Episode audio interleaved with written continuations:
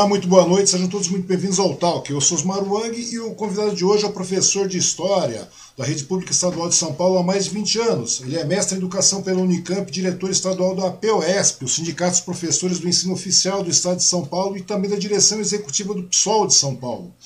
Ele também foi candidato a deputado estadual, na, na, na, na, qual teve como base de campanha né, a defesa de uma escola pública de qualidade. Ele também é autor do livro Do que adoece os professores e as professoras, é, onde ele, através de um profundo trabalho, né, realizou um período bastante extenso, de 2000, 2007 a 2018, estudou as políticas públicas e também refletiu sobre a ação sindical da POSP, uma entidade na qual ele faz parte é, diariamente, tem uma porção significativa na sua vida. Dessa forma, ele partilha o entendimento e se aprofunda sobre o processo do adoecimento dos professores, um dos grandes problemas da educação brasileira. O nosso convidado da vez é João Luiz Dias Zafalão, o João Zafalão. Seja bem-vindo, professor Zafalão, tudo bem? Boa noite, Osmar. Obrigado pelo convite. É um prazer estar aqui com você essa noite. O prazer é tudo meu. Eu que agradeço, primeiro momento, a sua participação, a sua disponibilidade, que eu sei que o negócio é bastante corrido, mesmo nesse período de pandemia se torna muito mais complicado, né?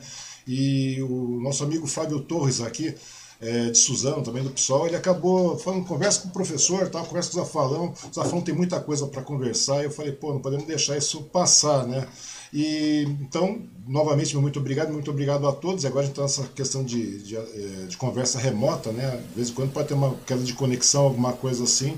Então eu peço que todos tenham uma, uma certa paciência, que no momento a gente tem que manter essa questão do distanciamento, né?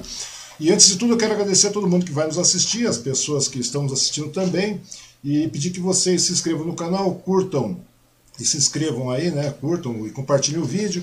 E se você quiser ser um, um, um colaborador aí, é bastante simples. Tem o nosso QR Code aí em cima, tem o nosso apoio, tem o nosso Pix. E também temos nossos patrocinadores aí, o Bazar da Cio e o Restaurante Vale aqui de Suzano, né? E em primeiro momento é isso aí, eu acho que o negócio é mais ou menos esse. Né? Não tem muita gente que falar, né, professor? O negócio é ir direto para nossa conversa aí. o professor, é, porque é de praxe isso aí, no momento é tá agora. O professor, vem cá, você é natural de onde? E, e, me conta uma coisa, como é que iniciou esse seu anseio pela educação? Como é que surgiu a paixão pela educação? Então, Osmar, primeiro um abraço para o Fábio Torres, né, meu companheiro do PSOL e colega professor, colega de trabalho também há décadas, conheço o Fábio. Eu eu sou, eu sou do interior de São Paulo, eu nasci numa cidade chamada Cafelândia, uhum. Oeste Paulista, uma cidade bem pequena no interior de São Paulo, é, e fiz universidade em São Carlos, Universidade Federal de São Carlos. Na universidade, quando eu cursei Ciências Sociais, é, já me interessei muito pela educação e a partir daí, é, como estudante universitário, depois me formei em Ciências Sociais e já iniciei a carreira é, no magistério. Aliás, uhum. durante o curso, eu comecei a dar aula no Estado, eu ainda era estudante universitário em São Carlos, né? Foi a primeira vez que eu entrei numa sala de aula e estamos até hoje nessa luta aí, em defesa de uma escola pública, gratuita e de qualidade. Pois é, porque ser professor, aqui no, principalmente aqui no Brasil, é uma coisa bastante complicada, né? E daí, nesse caso aí, é, é, sua, por exemplo, você entrou primeiro é, é, é, dentro da sala de aula e começou a verificar o que acontece realmente. Não foi isso, mais ou menos isso que aconteceu, acabou te levando para uma militância mais é, arraigada dentro de um de uma, de uma linha mais é, de igualdade com relação aos trabalhos da, da, da questão da, do professorado, dos docentes? O senhor verificou muita Não. dificuldade nisso? Como é que começou a sua militância né, até chegar na POSP hoje? Não, então, eu, eu, iniciei minha, eu iniciei minha militância mesmo já no movimento estudantil na universidade, né? Foram uhum. muitas lutas em defesa da universidade pública, do financiamento estatal por conta da produção científica e tecnológica que no Brasil até hoje mais de 90% da produção científica e tecnológica vem das instituições públicas uhum. e a pandemia agora está tornando novamente, é, mostrando né, a importância de uma Fiocruz, do Instituto Butantan, que são todas instituições públicas. Aí quando eu inicio no magistério como professor é, da rede pública estadual, uhum. é, a, a, a militância educacional é que uma consequência de ser um educador porque todos os dias é uma luta, uma luta para garantir o acesso, garantir a permanência dos estudantes, garantir qualidade e condições de trabalho para os profissionais de educação, mas principalmente garantir condições para que os estudantes possam ter na escola um local de aprendizado e que isso possa, de fato, é, atuar sobre a vida é, dessa juventude, né? Uhum. Aí a militância sindical é meio que uma necessidade, né? Porque aí foram Eu comecei em 96, a primeira vez que entrei no magistério. Depois eu fiquei um tempo em outras redes, voltei para o estado em 2000 e foi de lá para cá foram inúmeras lutas e manifestações que eu participei por conta da defesa da escola pública, não só do salário, né? Muitas vezes a pessoa associa a luta de professor à luta por salário. Também uhum. é uma uhum. luta por salário, por condições de trabalho, Sim, claro. mas centralmente uma luta de defesa da educação. Uhum. Isso me levou a, a quando eu vim, mudei para São Paulo, fui para a região de São Miguel, me tornei representante de escola do sindicato primeiro, conselheiro regional, conselheiro estadual, e depois fui para a direção estadual do sindicato. Eu fui eleito três vezes para a direção estadual do sindicato, então estou exercendo, digamos, meu terceiro mandato na direção estadual agora. Tá certo. E nesse caso aí, professor, é, você já está há mais de 20 anos na rede pública, né, como professor, correto? Sim. Você já está há mais de 20 anos. E me conta uma coisa, como é que, que você vê o, o trato que é dado há décadas aí para a educação no Brasil, né? Principalmente o trato que é promovido pelo Estado de São Paulo no, no quesito da educação. Nós vivemos, na verdade, Osmar, uma, uma piora muito grande na, da qualidade da escola pública, né? Eu, inclusive, quando eu trabalhei o tema do, do depois virou um livro, mas é uma dissertação de mestrado sobre o adoecimento profissional. Eu tentei entender um pouco isso, por que, que adoece tantos professores, né? Que é uma coisa que a gente convive com isso, depois os números acabaram comprovando isso. É, e basicamente a gente pode observar que desde 95 para cá, quando durante o governo do Fernando Henrique Cardoso nacional, né, a presença dele, ele começa a aplicar o que eles chamam de políticas neoliberais no país e também na educação, né, que tem a reforma do Estado, é o grande projeto político que ele aplicou no país. E eles iniciam uma, uma, uma, transformação da educação, onde aquilo que nós construímos anteriormente, que era uma educação onde o currículo escolar era construído coletivamente, respeitando a regionalidade e as condições de cada situação para poder garantir que, a, que houvesse um aprendizado, isso foi mudando. Foi uhum. mudando por currículos cada vez mais padronizados, a imposição de muitas avaliações externas que passar a controlar o trabalho dos educadores. E há várias mudanças é, no plano de carreira do magistério, que foi cada vez mais ampliando o controle sobre o trabalho. E ampliar o controle sobre o trabalho na educação não melhora a educação, piora a educação. Uhum. Porque você não pode tratar, numa sala de aula que eu tenho 40, 45 alunos, eu não posso tratar cada um igual, porque eles são diferentes. Sim. Você imagina padronizar uma rede no Brasil que tem é, 2 milhões de professores. Uma padronização, na verdade, é uma não educação, porque não tem como você fazer uma educação é, que garanta o direito do, da, dos estudantes, da juventude, sem respeitar as dinâmicas regionais. E essas uhum. avaliações externas, esses projetos meritocráticos que eles foram impondo na educação pública, isso acabou é, gerando profundos retrocessos. É isso que explica que São Paulo é o maior estado do país, o estado mais rico do país, tem uma rede poderosa de educação, e os índices educacionais, mesmo os índices que eles criaram de padronização, é, é, é um sofrimento, assim, os estudantes não saberem ler, não saberem escrever, ou mesmo os que sabem, têm uma deficiência grande. Pois então, é. isso podia ser diferente, pode ser diferente, e vai ser diferente, mas é preciso ter muita luta, muita resistência para não aceitar. Na pandemia, só para entender agora, o governo deu uns saltos, na verdade, em processos de é, do que nós achamos que é uma piora da educação. Uhum. São saltos mesmo. O governo, em vez de investir é, em garantir tecnologia mínima para que os alunos pudessem ter teleaula durante esse período da pandemia, ele investiu em contratos milionários com essas grandes multinacionais é, de comunicação.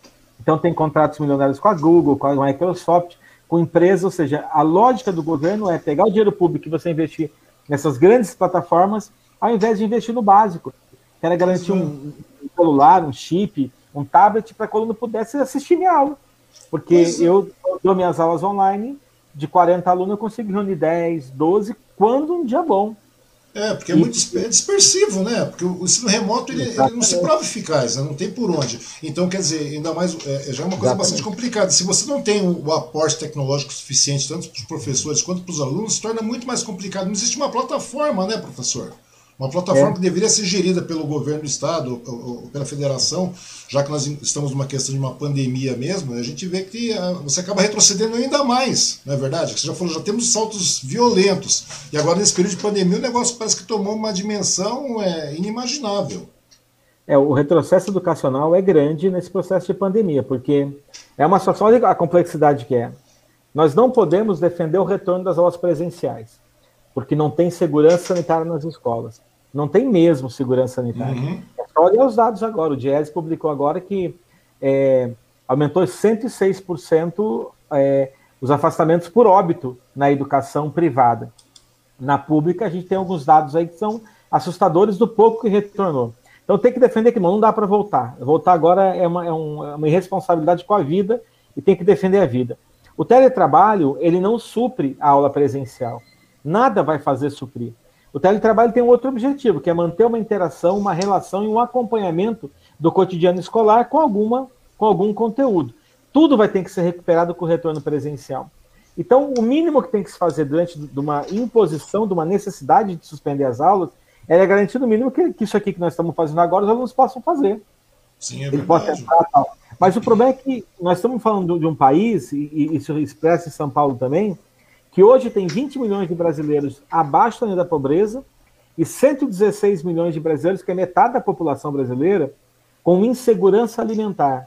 Bom, a ampla maioria dos alunos da rede pública, das periferias é, de São Paulo, né, de Suzano, em qualquer lugar que você for, está uhum. dentro desse escopo, ou seja, são estudantes dessas famílias, são parte dessas pessoas vulneráveis. Então o governo não dá o atendimento mínimo de garantia alimentar e não dá o garantia mínima de educação. Isso gera frustração, sofrimento é, e a pior das condições, certo? Da, da, própria educação. A educação vai regredir muito nesse processo e o governo do estado de São Paulo é, contribuiu para o regresso ao apostar em, em, iniciativas equivocadas. Ele criou um centro de mídias que, que, é, que é bastante questionável, mas os professores até que se esforçam no centro de mídia. Mas é um currículo completamente engessado e é uma artificialização do aprendizado, porque como é que eu vou fazer para ministrar uma disciplina, fazer uma avaliação e considerar uma nota de aprovar ou reprovar um aluno diante da pandemia? Um aluno que está passando fome em casa, que muitas vezes a gente viu que aumentou a violência doméstica, às vezes ele viu uma agressão dentro da família dele, é, ou ele tem que sair de casa para procurar alimento, tem que cuidar do irmão mais novo porque a mãe tem que buscar alimento, ou o pior cenário, né? Os órfãos da pandemia. Tem muita gente que perdeu pai, perdeu mãe, perdeu avô, então é uma situação de muito grave. E o Estado teria condições de atender melhor. Primeiro, com garantia alimentar. Não tem nada que explique que os 5 milhões de alunos do Estado de São Paulo não recebam uma cesta básica, no mínimo, para se alimentar. Uhum. Não, nada justifica isso. O Estado é riquíssimo. O Estado de São Paulo fechou o ano fiscal com 11 bilhões de, de, de superávit. Quer dizer, que diabo é isso? Quem, quem é. vai ter eu fico imaginando eu ou você, se eu tiver que. Eu vou fechar um ano com superávit se eu tenho um filho meu sem uma calça, sem um sapato. Não existe isso. Então, é uma forma muito diferente de que a gente enxerga e tem que, tem que mudar. Tem que mudar e não é possível seguir desse jeito, não. Mas é uma coisa bastante complicada, né? Agora a gente está verificando nesse período de pandemia com relação à questão do ensino remoto né, e tudo mais. É complicado, né, professor? Como é que a pessoa. Você, já acabou, você acabou de falar aí, pô, eu tenho, eu tenho 40, de repente tenho 10, 12 num bom dia. Agora você imagina como é que funciona isso em escala, em escala nacional, de repente, porque como é que você vai ensinar alguém que, na realidade, está passando uma priva, por privações muito maiores na família? O cara não tem comida, o cara não tem. Como é que você vai ensinar alguém que está passando fome? Exatamente. Você tem que garantir o básico. O básico que, é. O básico, educação... Tem que ter a casa, tem que ter comida, sem isso não tem jeito. A educação é parte essencial, claro que é. Sim. Mas é essencial a partir da pessoa tá, ter a vida dela preservada. Pois Antes é. de preservar a vida, não tem mais nada. É verdade. Me conta uma coisa, professor. É, após o controle dessa pandemia, porque acabar ela não vai acabar, né? O pessoal está muito, ah, vamos vacinar todo mundo, vamos vacinar todo mundo, mas a gente sabe que a conversa não é essa. O negócio vai ser é. apenas é. um controle, porque agora, vamos pegar, a gente está vendo um massacre que está ocorrendo aqui no, no país, né? Na, na, realidade é um verdadeiro genocídio, pelo que pode se ver dessa maneira como está tá, tá sendo funcionado, como está sendo trabalhado a questão da pandemia, que isso é inquestionável, né? Fora uma bovinada que defende essa coisa toda, mas no geral, professor, você pode ver, agora vai chegar o pessoal que em março vão ter que vacinar o pessoal novamente, março, abril, quer dizer, ou seja, a gente nunca vai sair desse ciclo, a gente sempre vai ficar dependendo de uma segunda dose, né? E, e nesse tempo todo aí, como é que a gente vai fazer para cuidar desse retrocesso? Porque uma hora vai ter um controle, vamos pegar um, um controle que nós vamos ter, uma hora a gente vai controlar essa pandemia, seja de um jeito for ou não, ou seja na, na questão de um, com um milhão de mortes, alguma coisa do gênero, porque é o que para onde a gente está caminhando, e como é que a gente vai é, é, reaver o tempo perdido desse, desse, pessoal todo, professor? Como é que a gente vai reaver o tempo perdido de, de, dos estudantes nesse período de pandemia? Porque o ensino remoto é aquilo que a gente estava conversando, já não se mostra eficaz realmente, até porque não temos aporte de tecnologia, não temos plataforma suficiente para isso. Né? Como é que a gente vai reaver o tempo dessa, dessa garotada? Que já é um, um tempo bastante problemático, né? que é um aprendizado bastante problemático, que não é de hoje, é de décadas isso aí. Né? Sim. É, eu acho que são duas, são duas. Primeiro, assim, é o agora, né? Primeiro, assim, tem que ter uma resposta para já, independente do futuro, que é básica a resposta para já. A resposta para já inclui se voltar a ter uma renda emergencial de 600 reais para acabar com a fome no Brasil. Não é razoável que um país que já foi a sétima economia do mundo tenha fome em pleno século XXI. Então precisa ter uma política emergencial, não é para amanhã, é para agora. É preciso reverter essa crise da vacina porque não é possível ter um governo federal que trabalhe a favor do vírus e contra a imunização. Então, é necessário, eu espero de fato que a CPI avance que nós consigamos fazer movimento social que pressione a CPI até as últimas consequências, que é derrotar o Bolsonaro agora. Porque se esperar mais um ano e quatro meses desse governo, nós vamos bater um milhão de mortes mesmo, porque é isso que é o que está apontado para a gente aí. Então, essa luta pela vacinação, pelo auxílio emergencial e para botar para fora esse governo é, quase que uma necessidade da vida nossa. Uhum. Eu falo isso para dizer que agora, já emergencialmente, no dia 29, por exemplo, de maio, todos os partidos da esquerda, as centrais sindicais, os movimentos sociais, nós vamos fazer uma manifestação na rua, no MASP. A gente sabe que tem um risco pandêmico, a gente vai tomar todos os cuidados. Mas o problema é que nós chegamos a uma conclusão de que o maior risco hoje é o governo Bolsonaro. Pois é, então, chegou no limite, né? Fazer... Exatamente. Chegou no que... limite. Nós assistimos isso na Colômbia agora, onde as pessoas diziam: se eu estou na rua é, no meio de uma pandemia, é porque o governo que eu tenho é mais perigoso que o vírus. Nós estamos mais ou menos chegando nessa conclusão que para derrotar o vírus e salvar a vida, a gente tem que derrotar o Bolsonaro, então vamos ter que correr algum risco com todos os cuidados. Vamos com máscara, vamos estar uhum. higienizados no local aberto no máximo mas vamos fazer uma manifestação. Isso é para agora, e o pessoal é parte ativa, a POSP também dá construção desse movimento dia 29. Uhum. Agora, eu espero que, que, a gente consiga ter vacinação, porque nós temos dois problemas. Um é o Brasil, Sim. que é conseguir, de repente, janeiro, fevereiro, março, ano que vem, tomara que a gente consiga esse ano ainda, ter uma vacinação, um controle da pandemia para, como você falou, entrar o ano que vem em melhores condições, sabendo que nós vamos ter que ter um tempo tempo ainda de cuidado, porque essa não vai sumir esse vírus. Sim, tem as variantes, etc. Agora nós vivemos uma situação que é dramática, porque como a gente vive no mundo globalizado, nós já descobrimos isso, um vírus que surge em qualquer lugar, ele vai para o mundo todo. Então, ou se controla a pandemia no planeta, ou vai continuar tendo restrições por muito tempo. E eu estava vendo, por exemplo, o Haiti, que é um país aqui que não tem uma dose de vacina que não chegou até hoje. É um país pobre, um país que não tem como comprar, e não existe uma quebra de patentes, não existe um uhum. esforço internacional. Então, essa é uma briga também que a gente está querendo, estar tá comprando, junto com outras organizações internacionais, porque é preciso quebrar imediatamente a patente da vacina. Não é possível que algumas empresas lucrem diante da morte e faça, nem que, nem que seja uma quebra de patente, patente emergencial, porque uma quebra de patente agora permite você produzir quatro ou cinco vezes mais vacina e fazer chegar no planeta. Nós precisamos vacinar o planeta. Verdade, querendo ou não, querendo ou não, deveria ser um bem, da, um bem da humanidade, até mesmo Lula uma vez citou a respeito disso. Não tem por onde, porque é uma questão de sobrevivência mesmo, né? Porque a gente não Exatamente. sabe ainda, a gente não sabe o que vai acontecer daqui para frente. Daqui a pouco a gente tem uma terceira, daqui a pouco a gente está chegando uma terceira onda aqui, na realidade, dessas cepas indianas, que são muito mais, que disseminam de uma velocidade muito mais rápida. E nesse pique, vamos pegar a questão do Brasil, a gente não está nem falando do mundo, vamos falar do nosso quintal pelo menos é, a partir do momento que a gente não tem um plano de imunização adequado, que a gente não tem um plano é, é emergencial de, de, de, de, fazer um lockdown, porque a gente nunca fez um lockdown sequer, a gente tem uma medida restritiva de verdade. Ou seja, a terceira, essa terceira onda muito mais violenta, ela está nossa, aos nossos olhos aí, a galera que não quer ver, né, é. professor? Ou seja, nesse caso aí, como é que vai ficar a situação toda, né? É uma coisa não, é bastante é complicada. É isso, por exemplo, ó, os, os índices aqui, a gente viu coisas óbvias, né? O, o, as pessoas com 70, 80 anos de idade é uma redução de mortes. Isso é muito bom, prova que a vacina está funcionando.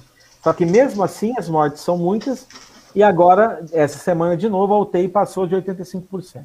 Verdade. Óbvio que nós vamos, ter, nós vamos ter uma terceira onda, estamos na, na beira dela.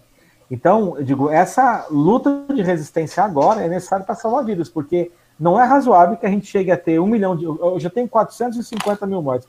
500 mil mortes vai ter com certeza. É, o que é subnotificadas, né? Subnotificadas, né, professor? Subnotificadas. Nós já passamos Mas, de 500 assim, mil. Mas o que é, o que é mais, o que, dá, o que tem que dar raiva e criar ódio, por isso tem que fazer luta, é porque já tem vacina. Então, como é que eu posso achar razoável que morra 400, 500, 600 mil pessoas de uma doença que já tem vacina? Não é razoável isso. Então, é, vai ter que, nós vamos ter que transformar essa indignação numa ação mais contundente para, inclusive, pressionar o Congresso a tomar uma medida efetiva. É, Porque então está tendo a CPI, é legal, a gente está todo mundo assistindo é, desmoronar, digamos, os últimos argumentos que o governo tinha. O problema é que não basta, né? Nós temos que ter uma política, inverter a política pública imediatamente, porque se ficar mais cinco ou seis vezes CPI, é, desgastar o Bolsonaro ao ponto que ele chegue na eleição do ano que vem muito fraco e não se reeleja, tudo bem, mas o preço disso é mais quantas mortes. Verdade. Por isso tem que, tem que reverter já a política pública. Então, não sei se vamos conseguir, mas a gente acha que a gente tem a obrigação de fazer, levar essa luta. Não tem que esperar até 2022 para derrubar esse governo, não. Porque esse é o elemento. Você chegou a me perguntar só uma coisa lá atrás sobre uhum. o futuro, né? Quando Sim. a gente conseguir superar o que fazer para recuperar. Vai ter que ter um investimento, vai, não, vai ter que ter investimento maciço é, em educação. Investimento não é só é, é, é dinheiro, também é. Mas, por exemplo, nós vamos ter que garantir um atendimento para os estudantes e fazer uma avaliação global da situação de cada aluno. Uhum. Tem alguns que vão ter mais dificuldades, vão ter que ficar no contraturno, tem outros que têm menos dificuldade, a gente vai poder trabalhar melhor o conteúdo das disciplinas. Agora, vai ter que ter um investimento grande no sentido do acompanhamento de cada um dos estudantes. Porque uhum. senão, aquilo que já era ruim, você tem razão, vai pois dar um é. salto para trás e sabe se lá. E, e, não é só isso, né? Porque o secretário de Educação de São Paulo fica o tempo todo dizendo uma das poucas verdades que ele fala. Dele, ele diz assim: os alunos estão doentes, né? Claro que estão. Todos nós estamos. Todos Você estamos não doentes. pessoa, claro, porque é muito o confinamento, o desespero, o risco de, de se adoecer, de morrer, é muito grande. Agora, é, a forma de resolver isso hoje, nesse momento, para você acabar agora é isso. Você garante, tem que garantir alimentação, moradia e segurança para as pessoas não morrerem. É, esse é o primeiro recurso que o governo teria que fazer. Então, eu digo, a lógica do governo é meio ao contrário. Né? Ele detecta algo real e o que fazer? Ah, vamos voltar para a escola. Para quê? Para morrer mais pois gente? É. Mas, o aluno que vai com trauma para a escola, fica lá, aí um professor dele morre, porque são os professores, os principais podem morrer por cada idade. Sim. É, e como é que faz? Já aconteceu isso. Já temos vários casos de professores temos. Vários, incontáveis casos aí. Então, professor, e é nesse caso que eu lhe pergunto, né? Como é que você vê aí é, é, as propostas de, da, da, retomada das aulas presenciais? Porque, na, na, na, realidade, isso é uma pressão do público em cima, né? Desculpe, uma, uma pressão do privado então, em cima para fazer isso aí, né? E, e daí eu te pergunto ainda, quais são os posicionamentos que a POSP né, é, é faz com relação a essas questões aí? Porque, e que ações são tomadas? Porque é, é incabível essa, essa, essa proposta, essas propostas de retomada das aulas aulas presenciais tudo mais, que é mais do que sabido que, que o número de óbitos vai aumentar, que realmente a disseminação vai, vai, vai se tornar muito mais complicado. Como é que, como é que você, como é, como é que você vê uma, essas propostas? Tem uma, tem, uma coisa interessante, sim. A Folha de São Paulo publicou uma pesquisa ontem, e é interessante porque durante a pandemia as pesquisas foram por telefone, né? Uhum. Então o grau de, de insegurança da pesquisa era maior. Agora eles fizeram presencialmente, foram para a rua coletar os dados. E deu 46% da população dizendo que está contra que a escola abra em qualquer situação durante a pandemia. E 18% diz pode abrir, mas se baixar a pandemia. E só 7% tem a posição do governo. Abre a qualquer custo. Eu falo isso porque essa pesquisa corrobora com o que você acabou de falar, Osmar. A decisão do governo de abrir escola não tem nada de regra científica, Sim. nenhuma preocupação com as famílias. A preocupação é as escolas particulares, que inclusive tem muitas relações com o governo, Sim. muito financiamento do governo e apoiam as candidaturas desses caras aí, exigem abrir as escolas porque estão perdendo estudante e estão perdendo dinheiro. Então, o dinheiro para essas escolas particulares está acima da vida. E o governo acaba é, capitulando essa, esse anseio. Então, é uma luta que nós estamos contra. Então, para dizer, tem vários movimentos acontecendo. A BOSP, nós temos uma sentença judicial ganha uhum. em primeira instância, que diz que as escolas não, os professores não podem ser convocados a trabalhar enquanto tiver na fase vermelha ou laranja. Então só teria uma autorização de trabalhar com revezamento a partir da fase amarela. o governo está desacatando e desrespeitando essa orientação, está dizendo que tem que voltar. Mas o fato real é que as escolas não estão com funcionamento pleno, nenhuma escola, e nem com os 35%, porque os pais, de maneira mais sábia do que o governo, não mandam os seus filhos, a grande maioria não, dos alunos não vai. Uhum. Alguns alunos em situação de muita vulnerabilidade estão indo e estão sendo acolhidos, porque apesar da gente ser contra, a gente não vai, a gente está a favor do acolhimento a quem precisa. Uhum. Então eles estão se alimentando, está tendo algum acolhimento, mas não tem aula. Então o governo finge que está tendo aula para liberar de fato para as escolas privadas fazerem o que querem é, e vai deixando como está a rede pública. Então tem uma luta nossa forte é contra a reabertura porque as pessoas estão morrendo. E mesmo as crianças, a última pesquisa que saiu diz que os alunos eles é, eles, eles pegam eles, eles pegam mais a doença do que eles transmitem. O problema é que eles transmitem, mesmo transmitindo menos.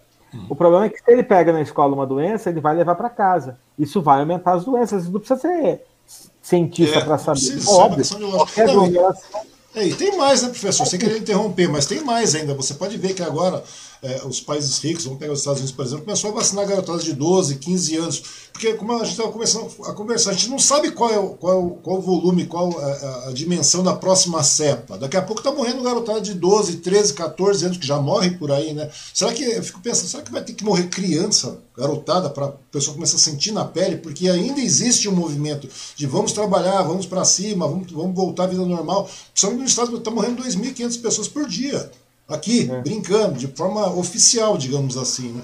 Ou seja, daqui a pouco, e vamos, vamos voltar com a, com, a, com a, retomada das aulas presenciais, daqui a pouco a gente tem uma, uma, uma, cepa indiana, uma nova cepa aqui, esses dias atrás tinha uma cepa em Sorocaba, vamos pegar uma cepa nova aí e acaba matando essa garotada de 15 anos. Não tem, é, é tudo tão incerto nesse momento, professor.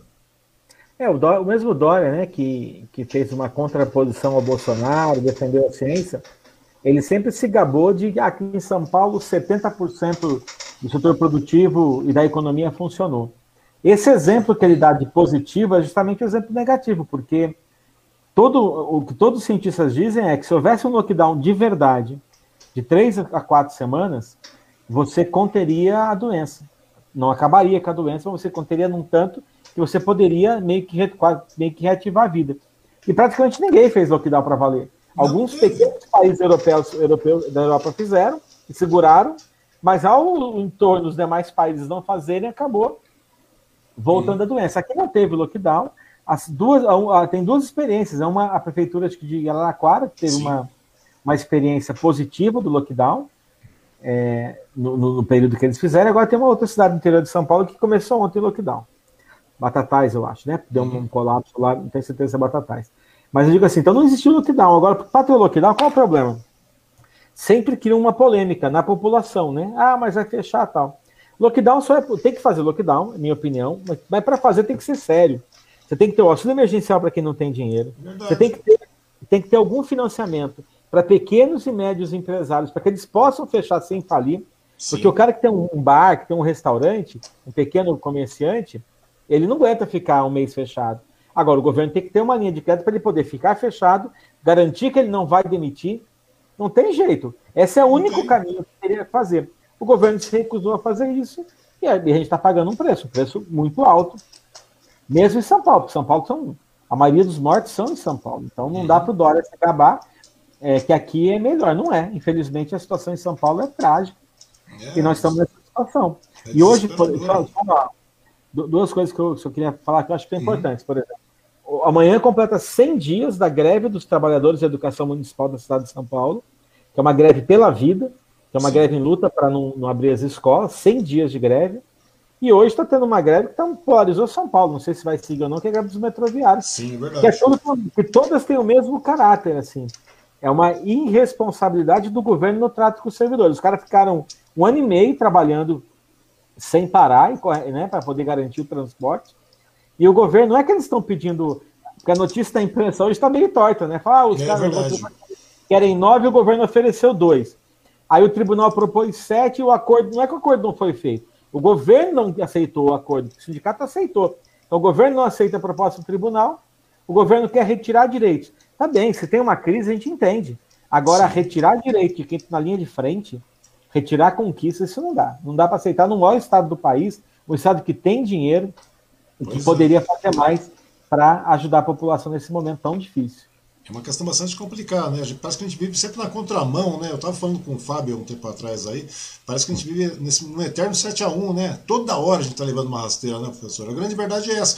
É incrível, né? é. né? Aquilo que você falou, se a gente tivesse, voltando ao início da pandemia, se soubesse é, é, é em dezembro de 2019 já era sabido que era uma pandemia, correto? A gente já sabia que era uma pandemia. Sabendo que era uma pandemia, janeiro, ótimo, faz um lockdown, para com essa porra toda, breca tudo, coloca, dá um auxílio para essa galera, segura o povo na, em casa, dá um auxílio é, é, é, é para o pequeno médio empresário, mantém o pessoal em casa. Não tínhamos vacina, perfeito, mas logo em seguida nós já tivemos vacina.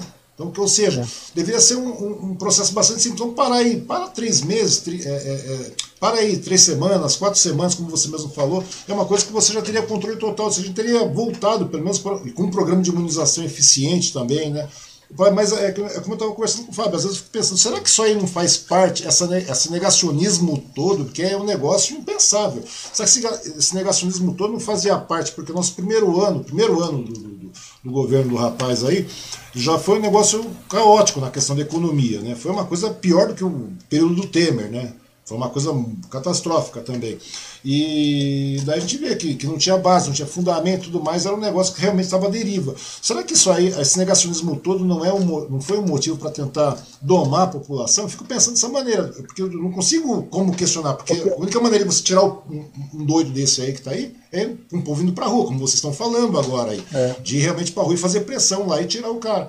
A partir do momento que nós temos uma pandemia, a partir desse momento você começa a, a, a não disseminar vacina, não, não, não, dá, não dá acesso à vacinação, ao programa de imunização. A partir desse momento o pessoal não vai para a rua, o pessoal fica parado. Porque eu fiquei pensando, falei, será que não é isso? Não chega a ser nesse ponto, nesse aspecto aí de, de, de tentar domar a população para que a, a, população não saia às ruas e faça uma pressão popular para tirar esse cara da, do governo? Porque só pelo, pelo, pelo lado econômico da coisa já era mais que suficiente para isso, não era?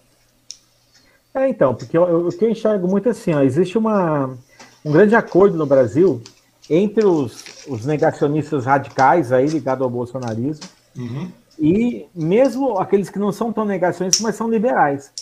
Eles têm um grande acordo, que eles querem rebaixar os direitos sociais conquistados pela classe trabalhadora. A gente lutou muito nesse país para ter direito, ter carteira assinada, ter registro. E hoje nós temos uma situação que dos empregados, que é uma parte que não é todo mundo, tem muito, tem 20% de desempregado, dos Sim. que estão empregados, mais da metade não tem os direitos sociais, né? São chamados de empreendedores, mas na verdade são funcionários sem direitos, né? É verdade. Principalmente nos aplicativos, tudo. Então esse rebaixamento, tem gente que alguns, algumas pessoas que escrevem que é uma asiatização do Brasil, porque na Ásia os direitos sociais são menores. Então, seria um processo para rebaixar muitos direitos sociais do Brasil e ao conseguir rebaixar os direitos sociais, seria um investimento. Essa lógica é perversa, porque é uma lógica anti-humanidade. É, é anti-humanidade.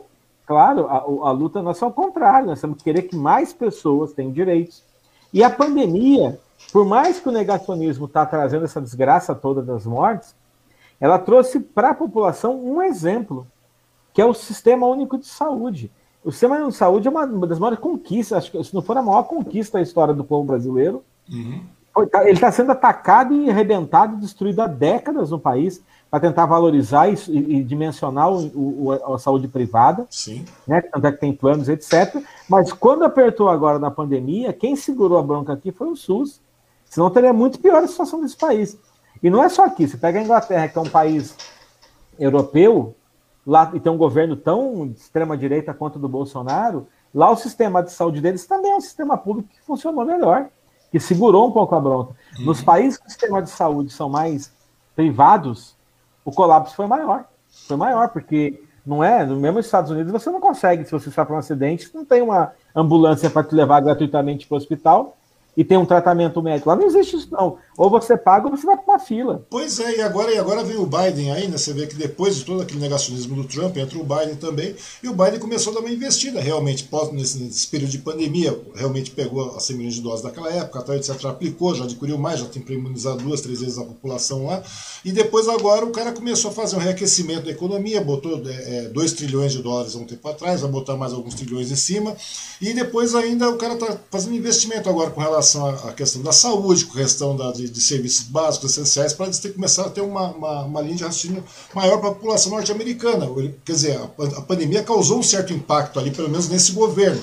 E lá tudo isso aí é chamado de, de, de, de uma questão liberal, né? Você percebeu isso aí? É, ah, lá é um liberalismo, é. liberalismo norte-econômico, é, norte-americano, econômico norte-americano, tal, etc. E aqui no Brasil, se você tomar uma atitude dessa, que é o correto, que a gente já tinha isso aí, já tinha uma, uma linha, isso aqui é o extremo comunismo, né? A galera começa a levar desse jeito. É, que porque... deturpa uma situação. Chegamos num estágio de, de, de deturpamento das coisas que é, é meio que. É, é, nossa, se você contar isso para as pessoas, parece que é, é uma ficção. Não, mas é isso. Aqui no Brasil virou uma situação surreal mesmo. Porque olha só, muitas vezes as pessoas falam assim pra gente: ah, mas o que vocês querem paralisar a economia, tem que reaquecer a economia. E eu sempre falo o seguinte: você quer reaquecer a economia e quer achar um culpado pela economia estar tá parando? É o Bolsonaro que não comprou vacina. Porque a única forma de. caminha junto, a saúde das pessoas, a vida caminha junto com a economia. Só vai reativar muito a economia quando você vacinar a população. Então, se a economia está ruim, é porque não se comprou vacina quando tinha que comprar. Eu acho que esse exemplo é ótimo que você fala, porque, por exemplo, o Biden, se alguém achar que o Biden é comunista, é pelo amor, né? O Biden é de um partido que governa aquilo há tempo, é um governo, é, é, é, é os Estados Unidos, sob o governo do Biden, continua fechando a fronteira do México, está mandando de volta vários mexicanos, mesmo com um discurso mais moderado em relação ao Trump. Né? Antes o Trump separava filhos e, e pais. Agora eles mandam embora juntos. Tá bem. Mas eu falo assim, então a política externa americana não é tão diferente. O problema é que qualquer pessoa que entenda que uma pandemia mata pessoas, você tem que investir radicalmente. Então o governo teve que dar alguns trilhões de dólares para poder manter a população viva, fazer uma vacinação em massa para poder construir e reativar a economia. Essa é a receita única possível em qualquer lugar do mundo nesse momento. E o Estado serve justamente para isso. Por que serve o diabo do Estado? Se não for para garantir melhorias para a população. Quando a gente fala que tem que ter Estado, é por quê? Porque tem que ter um SUS funcionando.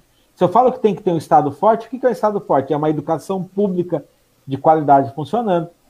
É um sistema judiciário que funcione efetivamente, não só para quem tem dinheiro pagar. Isso é a uhum. grande lógica do Estado.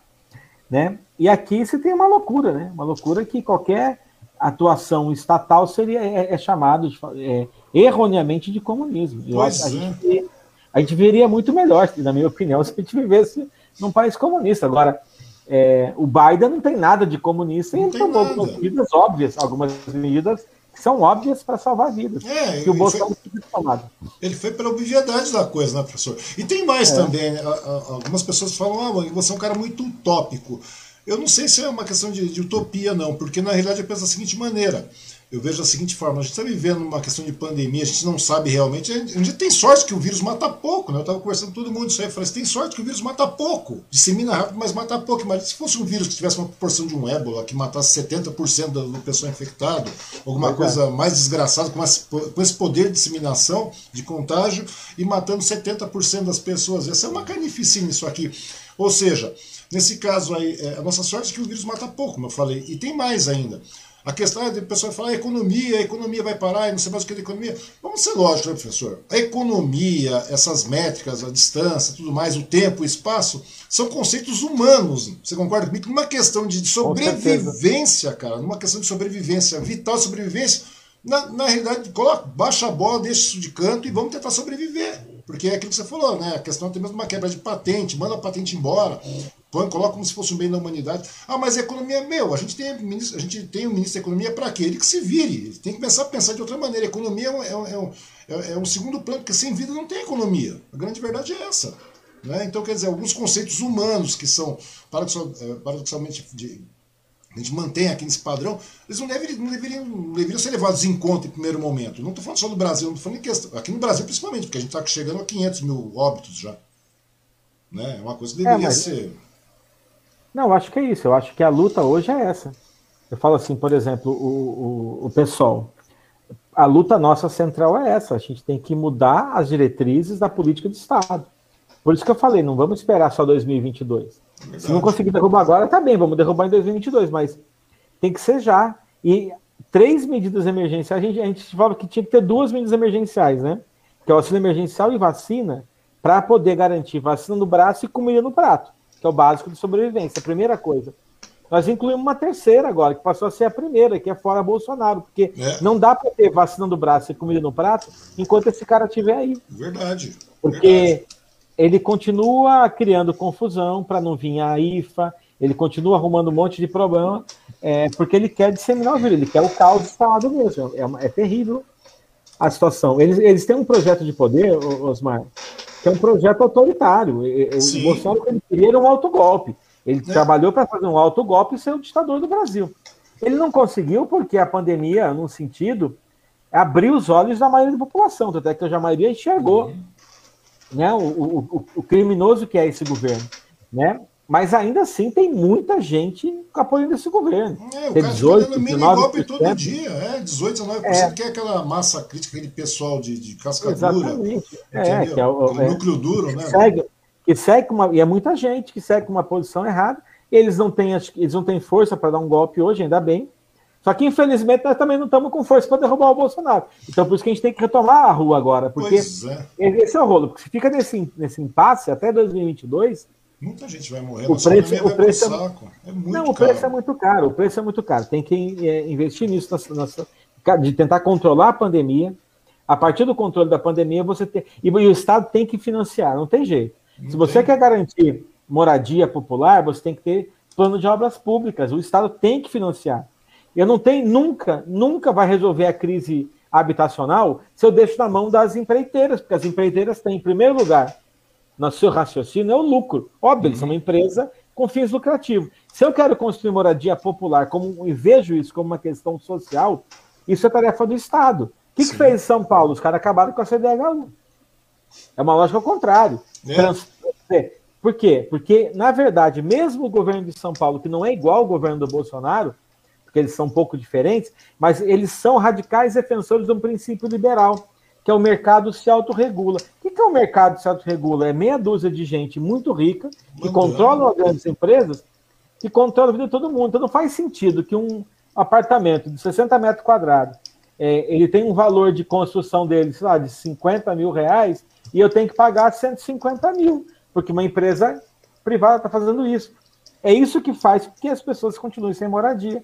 E o que eles não conseguem entender, e essa é a luta que a gente faz também, é que se você faz uma reforma urbana, o Bolo sempre fala isso. Se você pega um prédio do centro de São Paulo, abandonado, você arruma um prédio, você muda o, a função social do prédio e põe famílias morando naquele prédio, você revitaliza o bairro e é melhor para todo mundo, até para o comerciante da região. O problema é que muitas vezes o cara tem tanto preconceito que ele não quer. Não, aqui não vai morar uma pessoa. Como assim? Uma pessoa, uma casa, uma família, é muito mais segurança para o bairro do que um prédio abandonado. É uma coisa muito, assim... É óbvia, é, é uma coisa falou, óbvia. É o que você falou, falta um pouco a humanidade e, e, e ter como a política pública é sempre, em primeiro lugar, a vida das pessoas. Sempre. Então, nunca é melhor. Ah, mas a empresa vai falindo, que empresa nenhuma fale. É se você tem política pública, tem rodando economia e você garante direitos sociais. O problema é que as pessoas querem ganhar muito. E aí não dá. É, esse negócio de autorregular é uma coisa bastante complicada. Eu sei que realmente a gente tem que começar a tomar uma postura agora, que não estava falando para você antes da, da, nossa conversa. A gente tem que realmente começar a tomar uma postura agora. Eu acho que é, o momento é esse de fazer uma mudança. Senão o negócio vai ficar muito complicado, porque a gente está vivendo mini golpe todo dia. Todo dia o cara vem e fala: ah, eu é. autorizo, autorizo, autorizo o quê? Na verdade, autorizo o quê? É, o cara não tem força para. O cara, é, o cara nem para ditador presta. A grande verdade é essa, né? O cara Olha, fica. O, o, Osmar, esse negócio das empresas, só uma coisa que eu lembrei aqui que é, que é, interessante. A Ford saiu do Brasil agora. Saiu. A Ford. Nos anos anteriores, que tinha uma, uma crise econômica, desde 2008, né? Vem essa, a uhum. crise vem, vai, vem, vai. A Ford dizia, ah, eu estou com um prejuízo muito grande. Aí os governos deram isenções fiscais para a Ford. As montadoras foram quase 4 bilhões de isenção fiscal. Eles, praticamente, o valor integral da isenção fiscal eles mandaram de lucro para o exterior. Isso é um roubo. Pois entre é. nós. Então, Se eu dou uma isenção fiscal para alguém e o cara não reinveste no país, o cara está roubando o meu país. Quer dizer, apesar de os caras terem pego milhões de dinheiro público, agora no meio da pandemia eles simplesmente fecharam e foram embora. Como assim? Você pode pois permitir é. uma, uma, relação dessa. Então o livre mercado nunca se autorregula. Pois Porque é, mercado, vendo a discussão regulação de mercado, é. é só regula o lucro do patrão, e não do povo e dos trabalhadores. E não é só os Ford que perderam emprego. E toda a rede que tinha ali, desde a pessoa que vendia um cafezinho na porta da Ford, a pessoa que tinha uma lanchonete. Tudo tudo. Você tudo. destruiu uma, uma, vida de milhares de pessoas. E eu estou dando um exemplo, não é só a Ford, tem várias empresas indo embora, Sim, mas é por conta várias. disso. Eles querem, eles querem é, o lucro acima de tudo. Não é possível aceitar isso. O Estado tem que controlar isso, regular isso. Hum. Porque sempre que tem crise, o Estado põe dinheiro. Aí quando não tem crise, é o lucro deles. Então, quando, é mais ou menos assim que, que as grandes empresas trabalham. Quando está bem a economia, o lucro é deles. Quando tem crise, o prejuízo é do Estado, portanto é nosso, porque nós ajudamos a financiar o Estado. Sim, claro. é, essa lógica tem que acabar. Então é tem que ter reforma tributária Sim. que sobretaxe ricos, os milionários, para garantir que a população pobre tenha dignidade. Não é possível que a pessoa. Não é bom para ninguém uma situação dessa. É, os caras ficam lá nos palácios deles, não, não tô nem aí, né? Pois é, né? Aquelas atitudes, entre aspas, comunistas. Inclusive o Biden está querendo achar os mais ricos agora, né? É, pois é, pois, pois é. é. Pois é, E é incrível, né? E, e essa é a história da, da, da, deixar o mercado se autorregular, né? Não, tem, não existe isso, é como você está falando mesmo, né, professor? É uma coisa caótica aqui.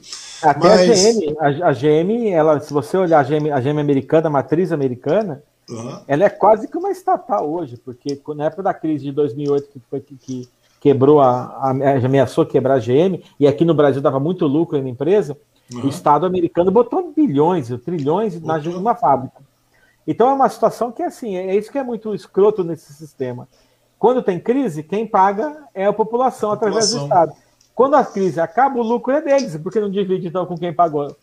É isso que é, tem que mudar na política, é, mudar, pública brasileira e internacional também. É verdade, isso aí tem que mudar, porque esse modelo aí, já aplicado há décadas aqui no Brasil, é uma coisa muito comprometedora, né, professor? Não tem por onde. É uma coisa que, que realmente eu acho que, que. É uma questão interessante da, da pandemia que eu acho que começa a abrir os olhos também para esse tipo de coisa. A população começa a ficar um pouco mais atenta com relação a isso. Mas, professor, é, com relação. Eu, esses dias atrás, estava vendo que foi voltando a falar do Fábio, o Fábio recebeu o seu livro, né? Daí eu falei, pô, vamos dar uma, conversar a respeito do livro, que eu acho que é uma coisa bastante interessante, bastante importante, principalmente do que se trata a POSP, na sua profissão, na sua carreira e tudo mais é, que você, tanto você batalha em cima, você é autor do livro do que adoece os professores e as professoras, né? Me, me conta uma coisa, o que, que te motivou a você pegar esse tema como mote principal do seu livro, que é um assunto bastante polêmico, bastante constante também, né? E uma demanda crescente também que, tá, que, tá, que, que acontece com a então, classe, não é isso? Então, Osmar, foi a própria realidade dentro da escola. É, dentro do, do, sindicato, dos movimentos da sociedade, todo mundo está acostumado, né? Com lutas por salário, luta para reduzir a quantidade de alunos por sala de aula, isso é uma luta comum do movimento uhum. social, movimento, né? Sim. Não há mais direitos e tal. O problema é que dentro da escola, no cotidiano escolar, o que, o que eu fui observando, e todo mundo que está na escola percebe, é que tal, é, foi aumentando muito, muito, muito, muito a quantidade de licença médica, licença saúde. E, e na educação, os professores e as professoras, elas tinham como principal doença profissional, há 15 anos atrás, garganta, uhum. falar muito, desenvolver problema, em geral, coluna e braço, né? Porque tem que escrever na lousa, bem precário, né? Trabalho. No século XXI a gente continua com giz pois e lousa e tal. É. Eu, é, falar, tem, tem, umas coisas que costumam falar de maneira bem caótica. Né? A gente está no século XXI, tecnologia mil, e a gente continua usando papel higiênico, né, professor? É, é mais ou menos isso. Aí o, mas aí o que acontece? É, houve uma mudança do tipo de adoecimento, né? É, começou a crescer muito o que na, no Código Internacional de Doenças, né, o CID-10, eles chamam de capítulo 5, eles chamam de transtornos comportamentais e mentais. É o nome técnico que o Código Internacional de Doenças dá. Uhum. Então, a, a maioria do, do, das licenças médicas eram já de adoecimentos mentais e comportamentais. Que, que aí a gente começa a estudar, começa a entender e a gente foi observar que existe. O, o, são várias doenças, mas uma das principais é a síndrome de Burnout, uhum. né? Que a, a, condição de trabalho está tão é, estafante para o profissional que ele se aliena, assim, ele, ele, ele começa a meio que tentar não se importar. E um educador que não se importa, ele está tá muito doente, porque o, a natureza da educação é justamente a interação, a troca, e a gente é desesperado para que o aluno consiga desenvolver alguma coisa Sim. e lutamos muito. É comum o professor trabalhar muitas horas fora do trabalho para tentar fazer atividades e tudo mais. Isso foi criando uma estafa grande e uma ampliação das doenças. Essa observação foi empírica, foi na escola, no dia a dia da escola, a gente foi uhum. observando que isso acontecia muito, começou a aparecer no sindicato muita gente com reclamação de que tirou uma licença médica. Aí na perícia médica houve uma negativa do perito médico e a pessoa acabou ficando sem salário, né? Porque estava de licença, teve uma negativa, aí fica aquele problema, o que fazer, porque a pessoa já estava de licença quando tem a negativa. E aí eu comecei a estudar e resolvi, na verdade, fazer aquilo que a gente já observava, tentar dar um grau de cientificidade, né? Então, a forma uhum. que eu uhum. encontrei foi ir, ir fazendo Unicamp esse estudo aí, como é, um projeto de mestrado. E aí eu fui olhar o quê? Eu fui olhar quais as políticas públicas aplicadas em São Paulo de 2007 a 2018, que são as mudanças que foram mudando é, no, no contrato de trabalho, na relação de trabalho dos professores. E é nesse período, que é o período que a gente esse período é o período que a gente vê virar uhum. essa curva, né? Das doenças de garganta e braço viraram doenças comportamentais. Sim. E aí eu fui encontrando várias coisas, né? Por exemplo, o tradicional plano de carreira do magistério foi substituído por o que a gente chama de meritocracia. Então é um bônus salarial vinculado à, à nota do aluno e à presença do professor. É, o, o aumento de salário foi vinculado a uma prova que o professor faz, que eles chamam de mérito. O problema é que essa prova, esse, esse mecanismo de bonificação, uhum. ele cria uma situação que é o seguinte: o governo impõe um currículo escolar, que é o que cai na prova do estudante, que garante o meu bônus, e o que cai na minha prova para garantir o meu, meu evolução de mérito. Então eu fico obrigado, porque a Constituição e a LDB dizem que eu não posso me pegar um currículo fechado, eu tenho que usar várias metodologias, porque eu, que a Constituição e a LDB têm algum grau de respeito pela uhum. realidade, pela diversidade do país. E o governo impõe um currículo muito fechado. Eu sou obrigado a cumprir aquele currículo, senão meu aluno não tem nota e etc. E eu acabo substituindo aquilo que é a educação, como a gente acredita, que é algo libertador, humano, etc., por algo que não é mais isso. A educação passa a ser uma espécie de um treinamento para uma prova, para uma avaliação. Esse mecanismo destrói o professor enquanto profissional completamente, porque ele perde a sua é, liberdade, a sua autonomia. e essa liberdade. Não, sim, e, aí, muito... e aí gera frustração, e isso acaba criando um adoecimento. E depois, se você estudar, a gente vai olhando para as outras profissões, por exemplo, na saúde tem muita gente que tem burnout, porque uhum. é, uma, é uma. E agora que a pandemia deve ter piorado, porque é uma, uma pressão muito grande de lidar com pessoas. E isso aconteceu na educação. Então a gente está dizendo o seguinte: que a política neoliberal aplicada no Estado de São Paulo, a partir de, de políticas públicas, que transformaram uma educação que, que tinha, digamos, um, um grau de autonomia para uma educação absolutamente controlada pelo Estado, uhum. sem autonomia pedagógica dos profissionais de educação e com controle externo muito gritante, inclusive com ONGs e organizações que nunca tiveram no, no chão da escola dando palpite sobre a educação, todos pela educação. São várias ONGs que estão se metendo, que é de empresas privadas. O dono da Ambev, o cara sabe fazer cerveja boa, Uhum. Mas o cara não sabe, ele está se, se mete na educação lá também. Né? Da mesma forma que eu não quero dar palpite sobre a cerveja dele, também não podia dar palpite, palpite também. sobre educação, né? É, não dá, porque não, não é problema que não dá. A educação é de todo mundo, até palpite pode dar, mas Sim. decidir política pública é, não é. Pois é, decidir política pública é uma coisa inconcebível. E isso gerou adoecimento. E eu consegui, eu peguei, então, que eu fiz, eu fiz desses, do, quais foram as políticas públicas, e aí eu fui comparando é, com, do, com dois tipos de, de, estudos que existem, né? Uhum. Pesquisas realizadas pelo sindicato, no caso a POSP, e também a Confederação Nacional dos Trabalhadores da Educação, é, com profissionais de educação sobre, se, se já sobre vários temas, né? Sobre violência, sobre adoecimento, etc. E eu consegui, depois de uma longa luta contra o governo do Estado, é, os dados é, tabulados das licenças médicas de professores estaduais Uhum. No período de 2016, 17, 18, três anos para trás eles não forneceram, e é, tabulado pelo, pelo, pelo Código Internacional de Doenças, pela quantidade de doenças de cada um. E, na verdade, esses números meio que eles, eles é, comprovam a tese, né, que a gente trabalhava desde, desde o início, de que essas políticas públicas tiraram a autonomia, frustraram o profissional, e junto com isso tem mais coisas, né? Tem o contrato precarizado, que é Sim. é por categoria O que não é concursado, não tem direito o salário muito baixo. Não sei se você sabe, Osmar. Sim. É, aqui em São Paulo, tem, tem, um piso nacional de educação, certo? Sim. São Paulo, quando aprovou o piso nacional, que na época era 950 reais, o governo de São Paulo falou assim: ah, 15, eu falo que o governo de São Paulo porque esse governo é continuidade dos anteriores, né? Sim, é verdade. Não, em São Paulo nós pagamos cinco vezes o piso. São Paulo já paga cinco vezes mais que o piso. Hoje, agora, maio de 2021, o governo de São Paulo está pagando uma complementação de 175 reais para atingir o piso salarial. Então, o piso nosso, no maior estado do país, é menor que o piso nacional. Então, ou seja, o estado de São Paulo não só não acompanhou os reajustes, porque o certo é cada vez, se eu tinha lá, a, era 950 reais, chegou hoje a 2.800, uhum. todo ano teve um aumento de salário. São Sim. Paulo nunca acompanhou os aumentos nacionais e hoje paga menos que o piso está complementando. Isso é uma vergonha. Nossa. É uma vergonha absurda que um, assim, um, um, profissional de nível superior, formado em faculdade, que é o caso do professor, receber, nós recebemos em média três a quatro vezes abaixo da média dos profissionais de nível superior.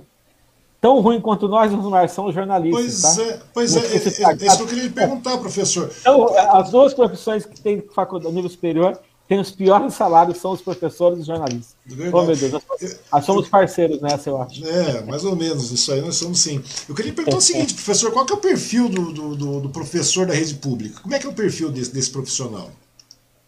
Ó, como, é, hoje como, é, como, é, como é que está hoje, né? Porque você já está já, você está na terceira eh, diretiva da UPOESP já, não é verdade? Você já está 20 anos na, no mercado.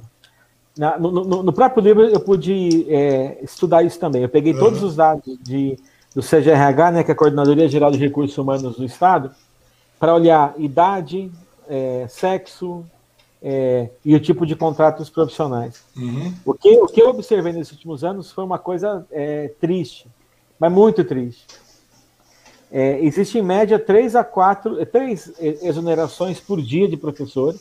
Uhum. Três. E nos concursos, nos últimos grandes concursos que tiveram, que já faz alguns anos, faz seis anos que foi o último grande concurso, todas as pessoas, ou pelo menos 90% das pessoas que ingressaram e tinham menos de 30 anos de idade pediram exoneração. Não ficaram na rede. Então é uma categoria que envelheceu bastante. Uhum. A, a ampla maioria, 70% tem de 40 anos ou mais já envelheceu, né? Porque o melhor, o critério mais flexível de juventude que eu posso usar é até 39 anos, né? Tem gente que usa até 29 como juventude, uhum. tem alguns índices que tratam até 39. Bom, no caso, mais de 70% tem mais de 40 anos de idade, é uma cadeira que envelheceu. Toda a renovação é, educacional de novos professores, em geral, são com contratos precários, porque os professores jovens que se efetivaram no magistério paulista saíram. Nós não, o, o que a gente não conseguiu comprovar é para onde que foram. Hum. Se eles foram para outra rede, ser professores mesmo, ou trocaram de profissão. Mas eu posso dar um exemplo da cidade de São Paulo, que é muito simples. Um professor de Estado e da Prefeitura de São Paulo. No plano de carreira da Prefeitura, em 12, 13 anos de magistério, a pessoa da Prefeitura vai ganhar o dobro salarialmente do que ganha no Estado. Então é comum que o professor que, que fez os dois concursos é, se tiver que escolher algum para largar, vai largar o Estado, que ganha menos. Né, é. Isso é acaba então, gerando é uma, uma redução, né? Acaba gerando uma redução dos professores também, do número de professores. Reduziu muito. Reduz já, muito. Já, e, e já, esse já, já fomos 230 mil professores no magistério há, há seis anos atrás, hoje são 198 mil. Então, houve uma é. queda de 40 mil professores da rede. Então, isso vai superlotando sala, vai precarizando tudo, porque você isso vai, contribuindo, isso vai contribuindo também para o adoecimento dos professores, não vai? Porque você Com tem certeza. uma redução, né? os professores da rede pública vão, vão diminuindo e tal, daí começa um aumento, o, você não está vendo, porque daí, a, você falou, a carga aumenta, o trabalho aumenta, o estresse todo que, que acaba, o professor parece que não tem, acaba não tendo vida, né? A grande verdade é essa. É, nós, nós podemos, eles falam que é um direito nosso, a gente pode trabalhar até 65 horas semanais. As outras categorias são 64, 44 e 64. A nossa 65 horas. É um escândalo. Alguém que trabalha 65 horas semanais numa escola, ele está praticamente os três períodos na escola. Então não tem vida. É. É, não tem, assim, é, de fato, o adoecimento é uma consequência da, do, do, baixo salário. O baixo salário obriga a aumentar a jornada, obriga a ter duas redes. É um escândalo uma situação que a gente vive hoje. É, é deprimente a situação, da, de fato, da categoria profissional. É um rebaixamento de, é muito grande. E tem uma parcela, Osmar, que, é, que é hum. grande, até são quase 30 mil profissionais, que tem um contrato precário de trabalho.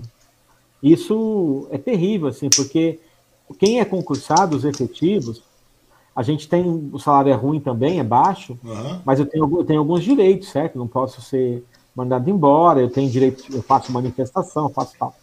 Os categoria O, eles ficam, eles têm um contrato muito menor que o nosso. Então, até para fazer uma adesão de greve, o trabalho é mais complicado, porque, greve é um direito constitucional. Sim, claro. Então, todo mundo tem direito. Então, até para um professor contratado entrar em greve, ele tem mais trabalho, porque ele tem que notificar a escola, fazer carta, várias coisas que o sindicato em si já substitui todo mundo.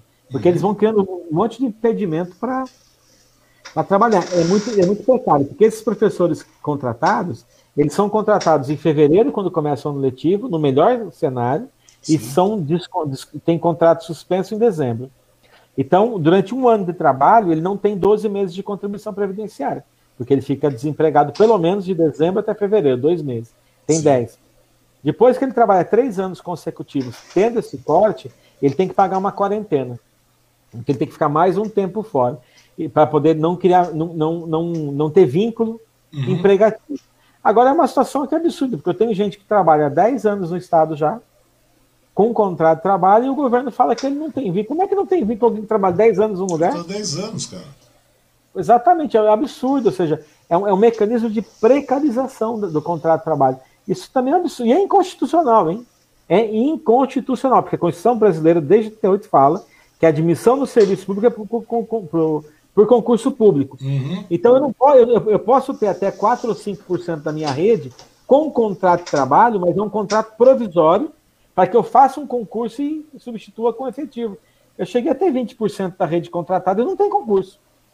É. E o governo simplesmente não cumpre nada e, como aqui em São Paulo, a Justiça Paulista e o Tucanato são a mesma coisa, você não consegue nem ganhar algo que é constitucional contra o PSDB, porque eles arrumam um argumento. Vai falir o Estado, vai quebrar o país. É, é, aquela, vai... é aquela, velha conversa de sempre né, do Tucanato. E nesse caso aí, professor, o que, é que a gente pode fazer? O que, que pode ser feito assim para mudar esse cenário? Porque é uma coisa caótica, porque o professor fica numa puta de uma incerteza, aquela velha coisa que você falou, né? E quando isso quando não cai pro lado da quase da escravatura da coisa toda, não é verdade? Como é, o que, que pode fazer para mudar isso aí?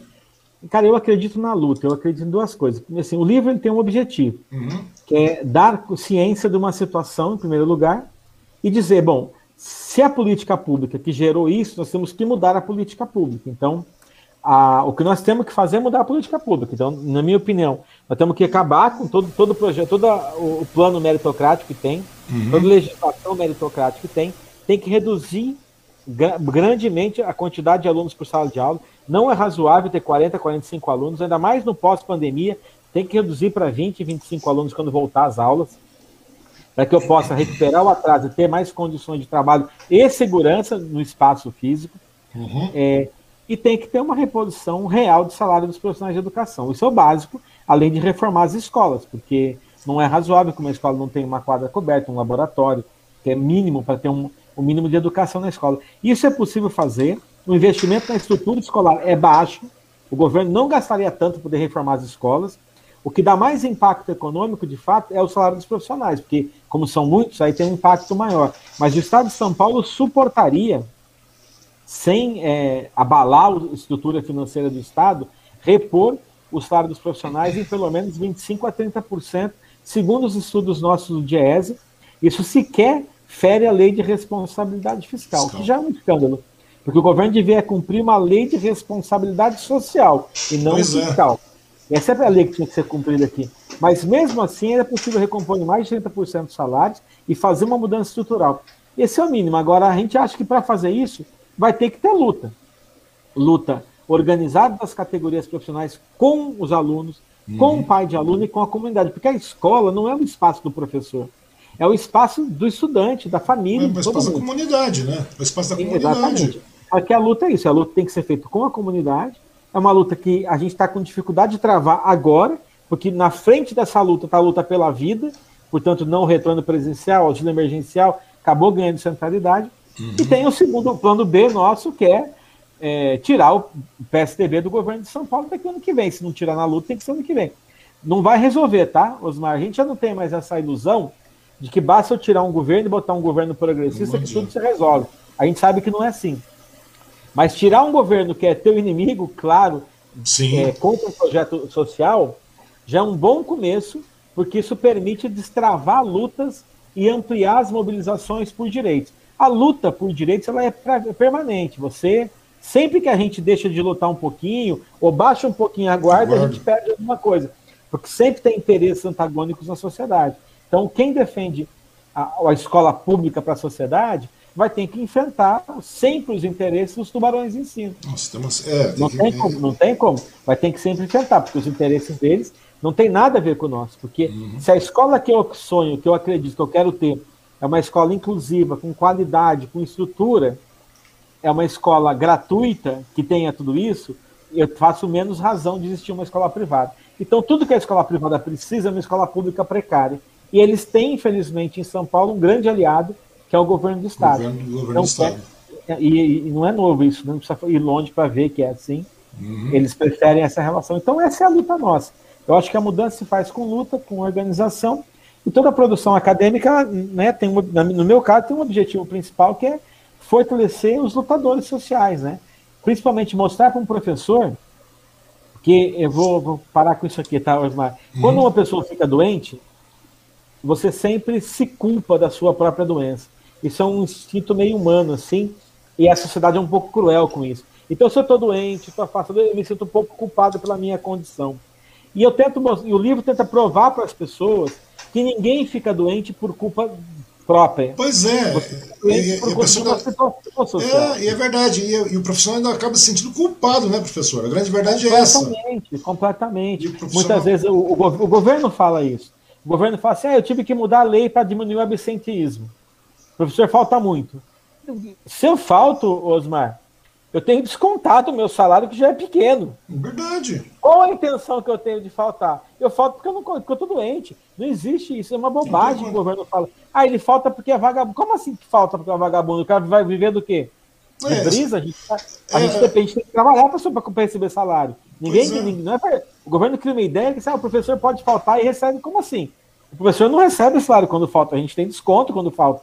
Pois é, e a gente vê então, um monte de obscenidade é... sendo falada agora nesse período de pandemia, né? O professor é vagabundo, não quer voltar a trabalhar, etc. Meu, não é nada disso. A gente sabe que. É. Eu tenho amigos, professor, que são professores também, e estão penando muito nesse período. E a gente vê a situação como está caótica, a gente vê o, estado, a frustração, a depressão, tem um monte de doença autoimune que vai aparecendo, a pessoa vai ficando. É, é uma coisa complicadíssima. Eu não estou falando da boca é para fora, é verdade. Eu dei uma lida e falei, pô, realmente é exatamente o que, que, que, que o Zafrão escreveu, é o que acontece. E pode, se você dar um, dar um list eu tenho vários professores que são amigos que conversaram comigo aqui, e a contextualização é a mesma. Então a gente vê é isso aí, dá, dá, a impressão, ah, o professor não quer trabalhar. Você vê, ah, que ponto nós estamos chegando, né? E aquilo que você falou, chega um determinado momento que para mudar essa, esse cenário aí, é só uma base da luta mesmo, da, da pressão, da questão, de, de você fazer pressão é. e correr em cima do negócio. E, e, inclusive nesse ponto aí, você também faz parte da diretiva do PSOL aqui de São Paulo, não é verdade? E que, é uma, que é um, e, e, me conta uma coisa que eu achei bastante legal. Isso é quando o, o, o, o, Fábio me falou a seu respeito, eu falei, pô, é muito legal, né? E como é que é a experiência de você, professor, é, participar da diretoria de um partido assim, tão, né, um partido de esquerda, no caso assim, tão expressivo como o PSOL agora? Se a gente vê que o PSOL é, é, é, é um partido que realmente está numa ascensão e realmente eu acho que é uma nova. Uma, uma nova vertente que está tá aparecendo por aí, que está tá solidificando, se fortalecendo. E outra pergunta que eu estico ainda mais aí, né? Uma questão que me para aí. E como é que está sendo hoje? Porque você é uma pessoa ligada à POS, ligada à educação e tudo mais. Como é que está sendo conversar nesse período, assim, nesse período aí com, com os professores, não só com a classe de professores, mas com todos os demais classes trabalhadoras, nesse momento de polarização miserável, desgraçada que está vivendo aqui. Tem muito professor ainda que tem muitas pessoas da classe que também apoiam esse tipo de coisa? Chegou a desvirtuar de tal maneira essa polarização? Porque tem um amigo meu, só, só para completar, tem um amigo meu, João Caetano, não sei se você o conhece, ele é um jornalista sindical, ele falou que tem, ele, ele, vai em chão de fábrica tal e tudo mais. Ele chegava lá e falava, pô, tem muito cara que está no chão de fábrica que apoia esse tipo de governo, cara. É uma coisa absurda, que chegou num estágio de, de, de, de alienação, pô, a polarização chegou de uma. Por isso que eu te perguntei qual era o perfil do, do desse, desses profissionais aí. Porque tem muito cara que está no chão de fábrica que apoia um governo desse. É. Não, então, mas a gente tem assim, ó, 20% da população mais ou menos apoia ferrenhamente o Bolsonaro. Bom, nos, nas categorias organizadas, eu imagino que não sejam 20%. Uhum. Na, na educação pública estadual, com certeza não é. É menos, mas tem. Tem. E vou falar para vocês, se tivesse 1% de professor apoiando o Bolsonaro, eu acharia muito. Mas tem mais, tá? Tem mais de 1%. Tem menos de 20, mas tem mais de 1. Tem um grupo, tem gente que defende isso, infelizmente. Que eu, eu, eu acredito a uma alienação completa. É, e eu não gosto muito de falar porque as pessoas misturam as coisas, né? Uhum. Eu, não tenho, eu não tenho nada contra nenhum tipo de religião e muito nada contra que as pessoas sejam evangélicas, por exemplo. Mas, infelizmente, algumas matrizes evangélicas fazem uma propaganda de alienação com seus fiéis, mentem a eles. E muitas vezes, por conta de uma situação muito precária na, na, na, na, região que eu moro, pelo acolhimento que eu tive, eu acabo acreditando naquilo. Eu falo, porque a gente sabe que a gente vê muito discurso de ódio, Sim. infelizmente. Não é, só, não é só entre evangélicos, eu falo porque ali é muito nítido que um, alguns setores, mas não são todos, tá? Isso é fato. Eu gosto de né? porque...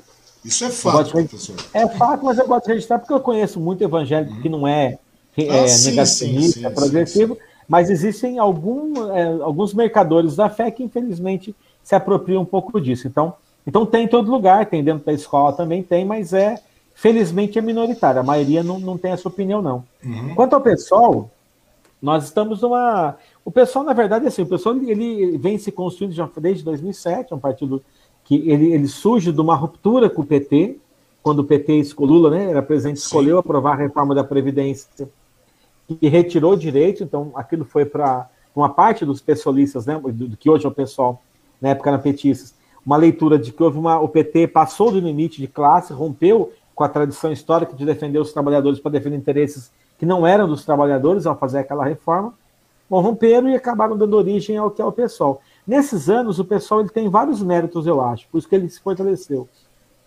O mérito foi ser um partido que, mesmo sendo oposição de esquerda ao projeto do PT, e tendo enormes críticas ao PT, o pessoal nunca se furtou de denunciar que o que aconteceu com a Dilma foi um golpe.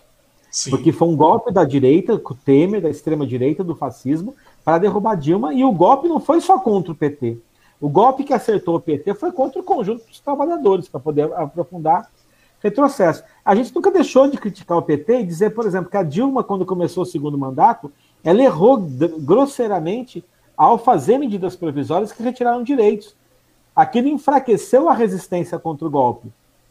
Não muda que o golpe foi algo, foi um golpe e que ela não tinha que ter caído. Mas a resistência ao golpe foi menor por causa de um erro, uma opção política errada do PT.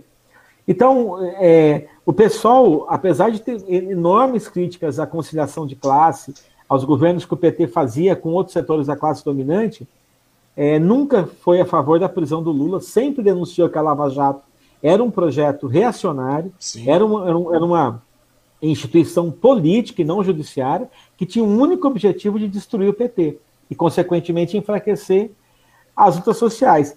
Ter essa posição para o pessoal não foi complicado, porque uma coisa é ter críticas ao projeto do PT, outra é não enxergar o que as elites dominantes estavam tentando fazer no país. Uhum. Então, o pessoal, o pessoal, além, então, acho que o pessoal cresceu por quê?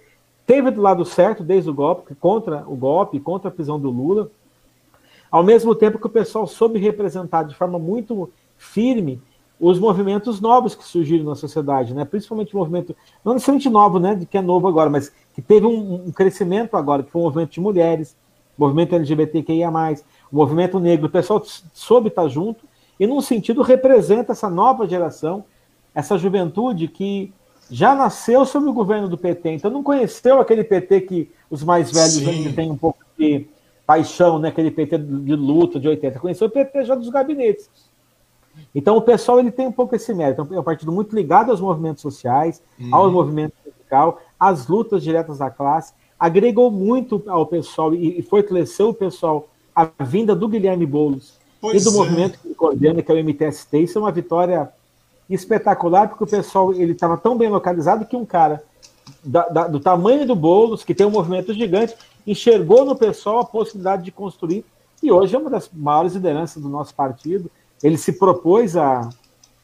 Ele, ele se colocou à disposição de disputar o governo de São Paulo e as pesquisas apontam que ele está na frente. Quem sabe é uma esperança aí pois da é, gente é, é, né? de começar a ter uma mudança, né? Por isso que eu te perguntar, que a gente conversou, começou a conversar a respeito disso antes da, da, da da nossa live aqui, é porque na última campanha municipal aí é, em São Paulo a gente viu a ascensão do, do, do, do candidato Boulos, no caso, o Guilherme Boulos, tal, você chegou lá, viu aquela coisa, aquela maneira nova de trabalhar, aquele contato mais direto, né? É, e na realidade isso aí na realidade é um verdadeiro marco, eu acho que é um divisor de águas para as eleições futuras, onde o pessoal vai estar participando, onde o pessoal vai estar fazendo uma, uma pressão em cima aí.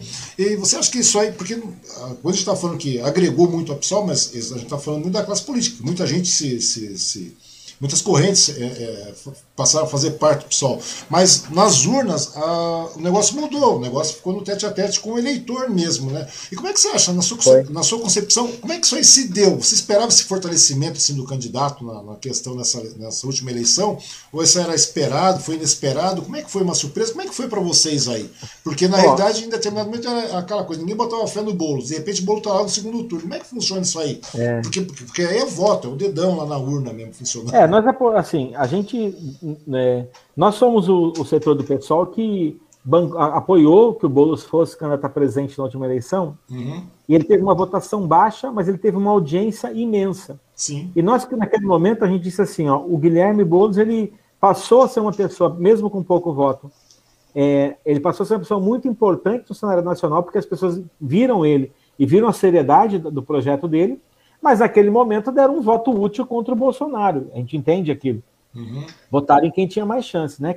No primeiro turno e no segundo, todo mundo que não queria ver a desgraça acabou votando no, no Fernando Haddad. É, então, quando nós entramos na eleição municipal de São Paulo, a gente acreditava o seguinte, que o Guilherme ele permitiria ao pessoal algo que a gente não tinha, nunca teve até agora, que era conseguir extrapolar, digamos, esses setores sociais do movimento de mulher, de negro, os setores sindicais organizados, e permitiria a gente chegar, de fato, nos bairros, nas periferias. Uhum. Pela trajetória do Guilherme Boulos, porque é um cara que ele tem muito vínculo às lutas populares, né, por moradia, um, tem uma história de 20 anos de luta, e o pessoal já está um pouco mais enraizado. Eu falo, por exemplo, nós sou, eu sou periferia, sou de São Miguel Paulista, a gente dirige a POSP de São Miguel Paulista, o pessoal não era mais um. A Itaquera, subsede da POSP também, tem muita gente do pessoal, então o pessoal já tinha uma, uma pequena estrutura ali. Com a campanha do Boulos, isso explodiu, de fato, é, foi além do que no início a gente esperava. Uhum. Agora, quando chegou perto do final do primeiro turno e no segundo turno, aí nós começamos a sonhar, lutamos para disputar para valer a eleição, porque vimos que havia uma possibilidade, aí tivemos uma vitória grande. Assim, né, não ganhamos a eleição, então evidentemente não foi a vitória máxima possível, mas ter 2 milhões de votos, uma figura que é, é, vista como um cara que apoia a ocupação de terra e Tem que uma diz visão completamente distorcida, sim, né, uma coisa. Sim, mas as pessoas é, é, é, parte do, do, do, final que a gente, a gente acredita dele não ter ganho a eleição é porque os, a, a, campanha contra o Boulos nas periferias é só essa. O Boulos vai tomar a tua casa, o Boulos vai tomar a sua casa. O que fizeram com o Lula em 89?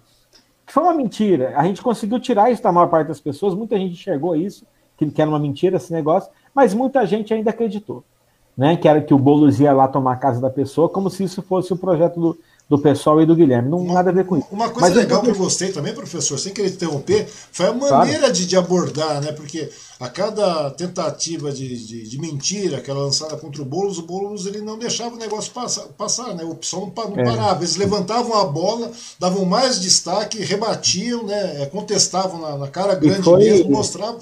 E, ou seja, eles davam mais, é, é, é eles davam evidência à, à, fake, levantavam a fake, evidenciavam e iam lá contestavam em grande escala daí. É uma coisa legal, é, é uma, uma, foi, uma conversa. E, e, foi engaja, e, foi, e foi um engajamento construído na campanha, porque o Boulos tinha 17 segundos na TV. Uhum. Então a TV não resolvia o problema.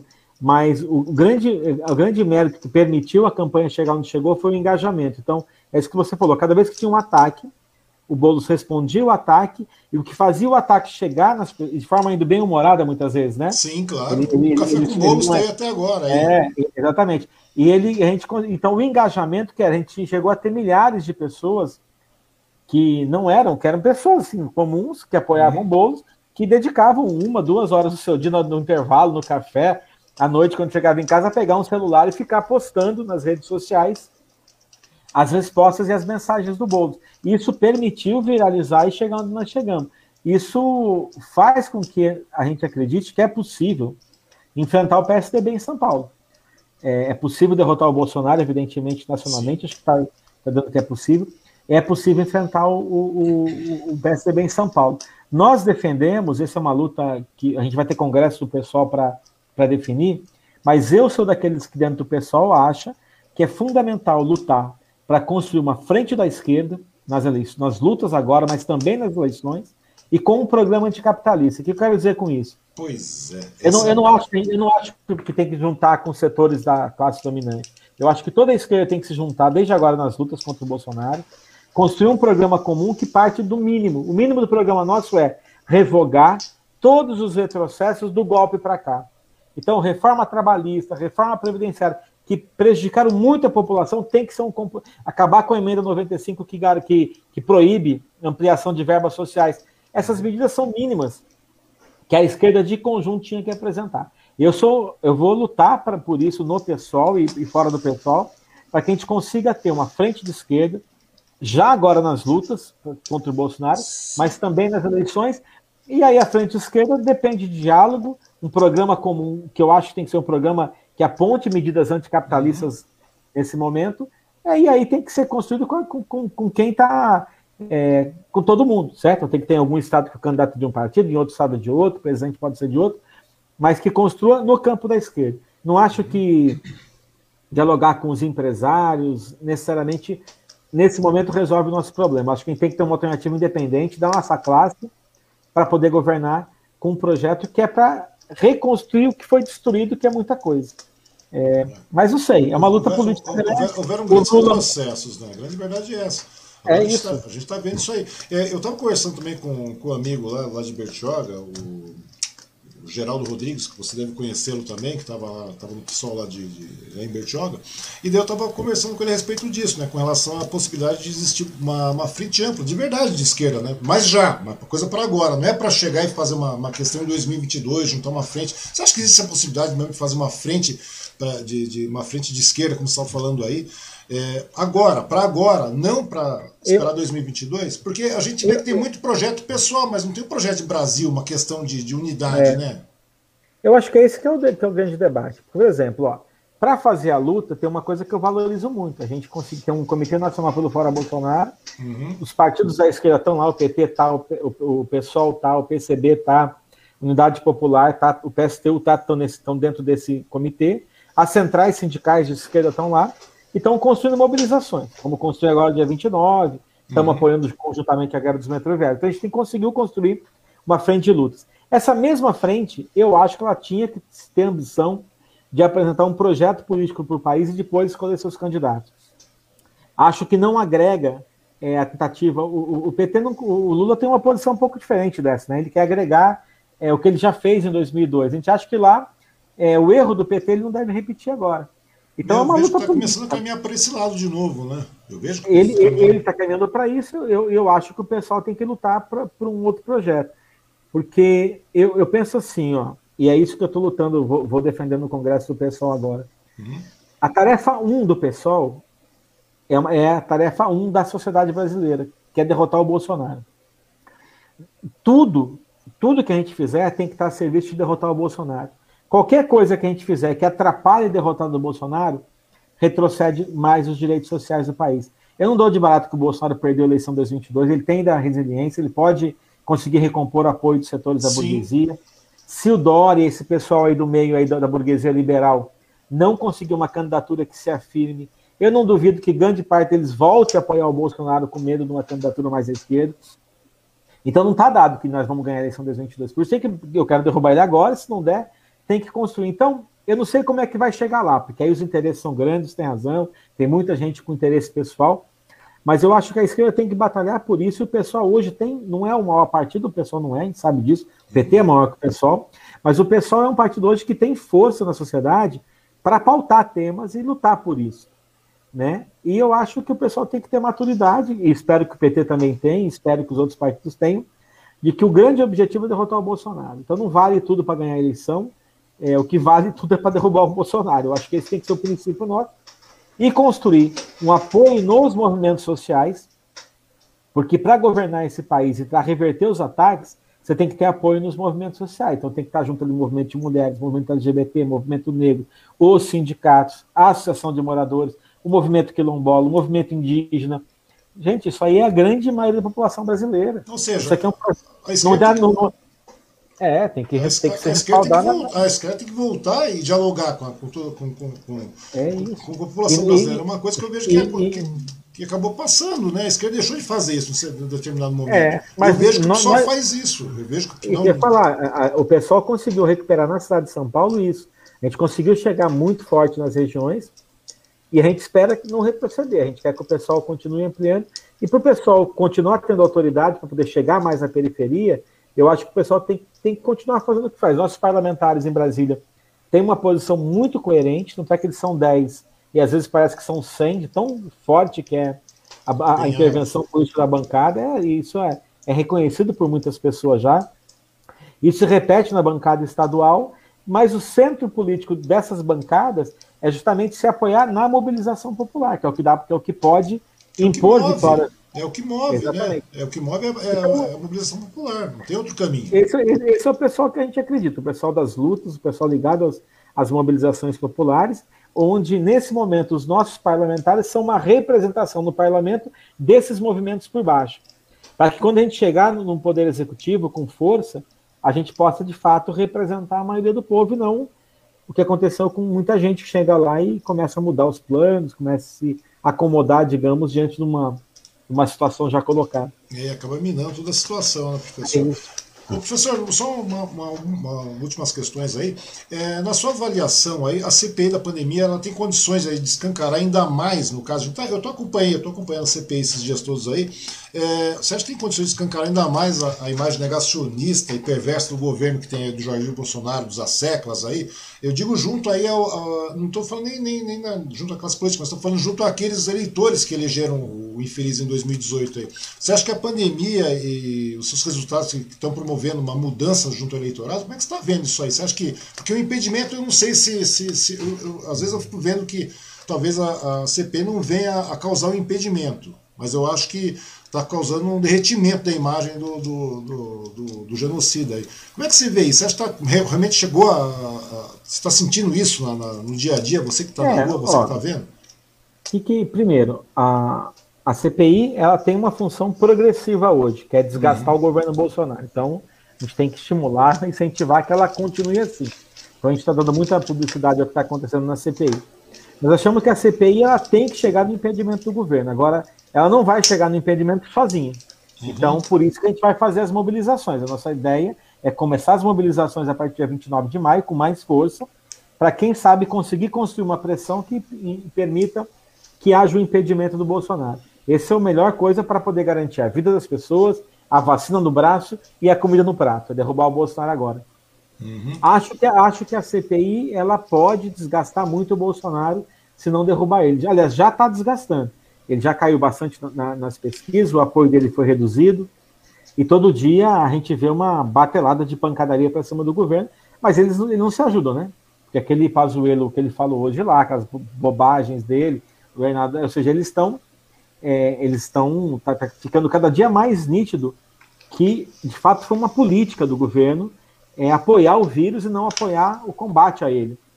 É, então, me, pa me parece até que hoje, ele, hoje, é, depois da teve a pausa, o cara foi lá, sumiu, eu passei mal, não sei o que. Parece que é um recall que ele vai ter lá com a base é. governismo para ver o que fazer, porque o bicho ficou hoje num, num, estratagema, numa estratégia de ficar enrolando, enrolando, enrolando, enrolando, enrolando. Que, quer dizer, a CPI, se fosse é. na, na, no pico do, do, do Pazuello, a gente estava até hoje ainda, até, até agora, ouvindo o cara falar besteira lá. Não, então, é fico, e tem mais, né, professor? É que você falou, é, vai desgastar, vai desgastar. Vai causar um impedimento? Não sei. Mas. É, só que. É, é, tomara, né? Mas digamos aí o seguinte: só que a partir desse momento tem que começar a ter mobilização mesmo, porque a partir do momento que a CPI é, encerrar seus trabalhos, é, que, já, que tem de encerrar, tem prazo, tem prazo para finalizar é, as máquinas de fake news, aquela mentirada toda, aquele gabinetão todo que corre solto, vai começar a trabalhar de maneira doida. Ou seja, e nós temos ainda eleição até lá, nós temos ah, praticamente que 20 meses praticamente até a eleição. Ou seja, muita coisa muda. Então, a mobilização agora se torna muito mais do que vital, né? Para continuar esse desgaste constante. Não é o desgaste, é mostrar a verdade. Não é desgastar, é você mostrar realmente o que está acontecendo. É. Não, mas é isso. Eu falo assim, ó.